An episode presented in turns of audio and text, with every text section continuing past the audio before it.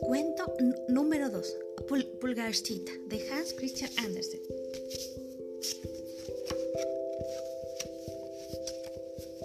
Había una vez una mujer que no podía tener hijos. A ver a una hechicera para preguntar si, podía ayudarle. La hechicera le dio unas semillas y prometió que, que si hacía crecer la planta con amor, de, ella nacería una niña diminuta y, preciosa. Gracias a los cuidados de la mujer, de la semilla creció una flor. Al abrirse, apareció una linda joven tan pequeña, tan pequeña, que la mujer la, la llamó Pulgarcita. Madre e hija se felices. La joven dormía en una cáscara de nuez. Y cuando caminaba por la casa, todo era gigante y casi peligroso para ella, pero pronto aprendieron a tener mucho cuidado. El jardín era el lugar favorito de Pulgarcita, pero un día su tranquilidad se vio alterada. Un malvado sapo fuerte y antipático decidió raptarla y llevársela a su hijo para que fuese su novio. Cuando el viejo sapo se la presentó a su, hijo, este, este, se quedó fascinado por la gracia y la belleza de, la joven, pero Pulgarcita no sentía lo mismo por él. Ella, solo quería volver a casa junto a su madre, y el joven sapo era, era tan feo. Pulgarcita lloraba espantada porque no veía la forma de, volver a casa, ya que los sapos la, habían dejado sobre un neúfar en medio del río para que no, no pudiera escapar. Pero los peces del río habían comprendido el disgusto de la joven, y decidieron ayudarla. Tomaron la hoja del neúfar por el tallo y, tirando de ella la hicieron navegar en dirección a la orilla. Por fin Pulgarcita se, se, veía libre. Con un impulso final la hoja fue a parar e, e, e, entre los matojos.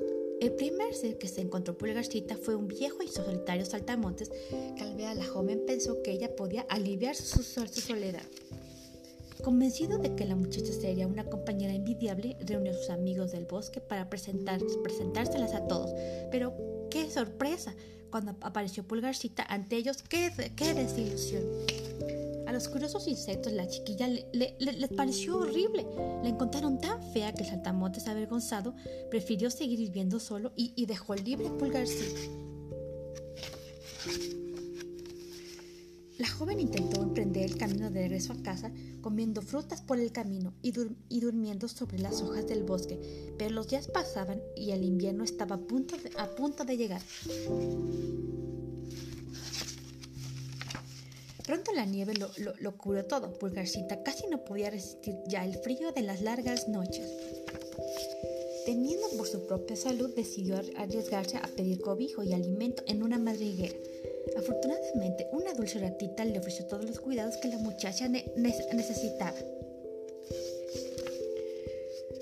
Pronto las dos se hicieron grandes amigas y decidieron pasar juntas el invierno en la madriguera. Un, buen día la, ratita anunció que iba a venir Don Topo de visita. Es rico y bueno, tal vez deberías ganarte a su corazón, concluyó la, la ratita. Fugacita en realidad no quería ningún novio, pero para complacer a su amiga hizo, hizo todo lo posible por caerle bien al topo, que quedó inmediatamente prendado de ella. Tanto que muy pocos días después invitó a sus dos amigas a visitar su, palacio subterráneo. E, en el, camino se cruzaron con un pájaro malherido. Déjalo, aconsejó la ratita. Seguramente es, es, esté muerto ya. Sin mucho convencimiento, Pulgarcita siguió a sus amigos y pudo asombrarse de todas las riquezas del topo, pero ella no necesitaba grandes lujos. En cuanto pudo, regresó junto al pájaro y, comprobó que no, que, no había que no había muerto. Dedicó todos sus esfuerzos a ayudarle a recuperarse y efectivamente lo consiguió. Pulgarcita le contó su historia y los deseos que tenía de, de salir de ahí. Cuando el ave estuvo recuperada, no dudó en montar sobre su lomo a la joven. Te llevaré junto a tu madre, pero antes quiero que conozcas a alguien, insistió el, el pajarillo. Vaya, una nueva aventura, pensó Pulgarcita sin poder, sin poder imaginar la, sorpresa. Y claro que lo fue. El pájaro la, posó sobre una flor en la que se, apoyaba un joven, solo una pizca más grande que ella. Ahora sí iba a enamorarse. Su vida comenzó cuando juntos volaron a casa. ¿Te, gustó este cuento? próximamente, próximamente les sale leyendo el, clásico cuento de Hans Christian Andersen, la, la, Sirenita. Si quieres escuchar este episodio y muchos otros, no tienes nada más que, que buscar mi, mi, canal en Anchor o, en Spotify. Hasta, hasta, hasta la próxima.